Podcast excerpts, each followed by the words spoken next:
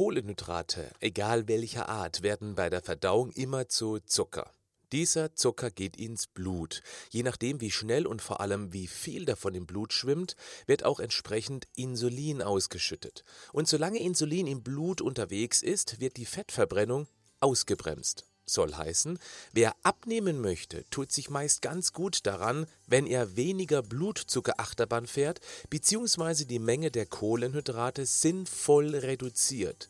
Und da gibt es einen einfachen Trick. Welcher das ist, erfährst du jetzt. Das ist der Podcast von Patrick Heitzmann. Schön, dass du mit dabei bist.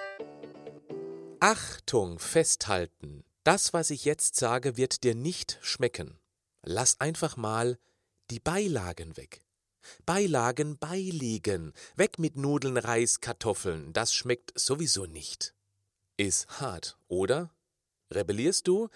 Ich weiß nicht, was du da jetzt drüber denkst, aber meine Erfahrung zeigt eher nichts Gutes. Okay, ich vermute jetzt einfach mal einen virtuellen Aufschrei. Was? Natürlich schmecken Nudeln und auf Kartoffeln kann und will ich nicht verzichten. Stopp. Du musst auf gar nichts verzichten. Aber sei mal offen für Folgendes. Ich möchte da mal was richtigstellen. Schmecken Nudeln und Reis wirklich so gut? dann ist das doch mal absolut pur, mit nichts dran. Jetzt sei bitte ehrlich, immer noch so lecker? Was macht denn Nudeln, Reis, Kartoffeln und Co. so lecker? Ja, genau. Es ist doch die Soße.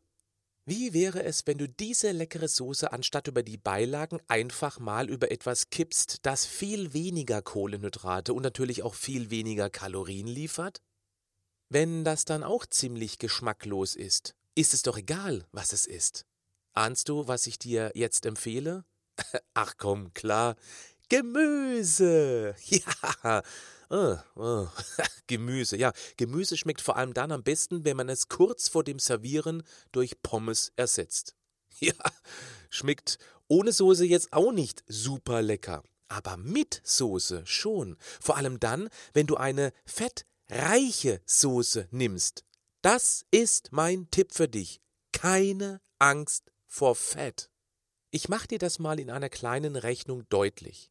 Ein Teller Nudeln mit einer fettarmen Tomatensoße liefert dir immer noch mehr Gesamtkalorien als ein großer Teller gemischtes Gemüse mit ein bis zwei Kellen einer fettreichen Soße.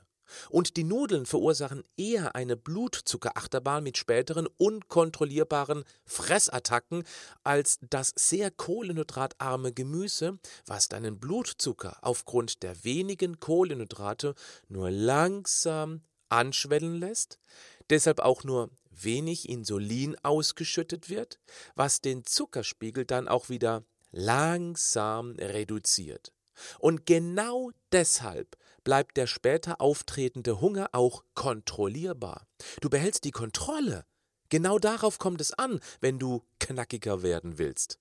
Habe keine Angst vor Fett. Ich behaupte sogar, die Angst vor Fett hat uns fett gemacht. Bevor ich dir das erkläre, möchte ich dir eine Studie empfehlen, eine sehr interessante. Sie wird als die wichtigste sogenannte Gesundheitslängsstudie der Welt angesehen und läuft schon seit über 30 Jahren mit weit über 100.000 Teilnehmerinnen, die Nurse Health Study.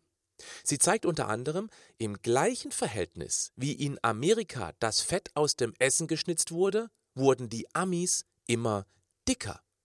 Was Low-Fat-Produkte angeht, da spinnen die Amis ja völlig. Und wo Fett eingespart wird, muss der Geschmack eben woanders herkommen. Nämlich aus für die Industrie spottbillig produzierbaren Kohlenhydraten, die wiederum die Blutzuckerachterbahn beschleunigen und uns oder eben die Amis mehr futtern lassen. Das Problem ist auch, wenn von den drei Hauptnährstoffen Kohlenhydrate, Fett und Eiweiß das Fett verringert wird, um bloß diese bösen neuen Kalorien pro Gramm einzusparen, dann sparen wir oft auch gut sättigende, lange sattmachende, sehr gut schmeckende Eiweißlieferanten ein. Fettreichen Fisch, ein deftiges Stück Fleisch, fettreiche Milchprodukte wie Mozzarella oder Käse, natürlich auch Eier wegen des Eigelbs. Wer somit dann gleich zwei der drei Hauptnährstofflieferanten reduziert, muss seine Energie natürlich über das importieren, was übrig bleibt. Die Kohlenhydrate eben. Und wer dann nur Wert auf fettarm legt, dann aber bei zuckrigem und weißmehlhaltigem zulangt, der jagt seinen Blutzuckerspiegel von einem Extrem ins andere und wird eher fetter statt fettärmer. Gerade Eiweiß spielt für eine gesunde und schlankmachende Ernährung eine besonders wichtige Rolle. Dazu in einem anderen Podcast mehr. Auf den Punkt gebracht will ich dir mit diesem Podcast Folgendes sagen. Iss mehr Gemüse. ja, das ist nichts Neues, klar.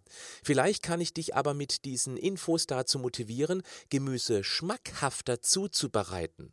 So lecker, dass du gerne Gemüse isst. Sonst bleibt das Ganze kopfgesteuert, als nur mit harter Disziplin lange durchsetzbar. Frisches Gemüse aus dem eigenen Garten wäre natürlich die beste Wahl, aber wer hat schon ein Gemüsebeet auf seiner Scholle? Frisch vom Markt gekauftes ist auch gut. Bei der Supermarkt-Auslegeware musst du wissen, weil das Zeug da auch schon mal ein bis zwei Tage vor sich hinschwitzen kann, verabschieden sich einige licht-, luft- und wärmeempfindlichen Vitamine. Da gibt es so ein paar Diven. Folsäure ist so eine Diva. Oh nein, hier ist es mir viel zu warm, die Luft macht mich ganz faltig und ach, das Licht, da sehe ich doch gar nicht so gut drin aus.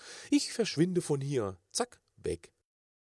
Gefrorenes Gemüse ist sehr gut, weil das Zeug nach dem Ernten bald schockgefrostet wird. Da bleibt es dann sozusagen frisch, also kaum Verluste an Vitaminen.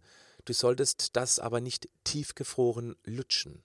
Ja, das gibt Hirnfrost. Über Nacht im Kühlschrank oder direkt mit wenig Wasser auf dem heißen Herd auftauen, fertig machen, rein damit. Mit einer leckeren Soße. Guten Appetit. Noch nicht wegschalten, ich habe noch eine kleine Bitte an dich. Dieser Podcast ist kostenlos, macht aber viel Aufwand und ich tue das sehr gerne für dich und die anderen. Dieser Podcast wird noch mehr Menschen erreichen, wenn du mir dabei hilfst. Je mehr Rezensionen und Bewertungen dieser Podcast erhält, desto mehr Aufmerksamkeit wird er erreichen. Für dich ist das nur ein kurzer Moment, für mich eine ganz große Hilfe. Wärst du so lieb, dann ein ganz herzliches Danke an dich. Wenn du nicht weißt, wie eine Bewertung gemacht wird, du findest hier im Beschreibungstext zum Podcast einen Link dazu. Schau mal rein. Bleib gesund, aber mach auch was dafür.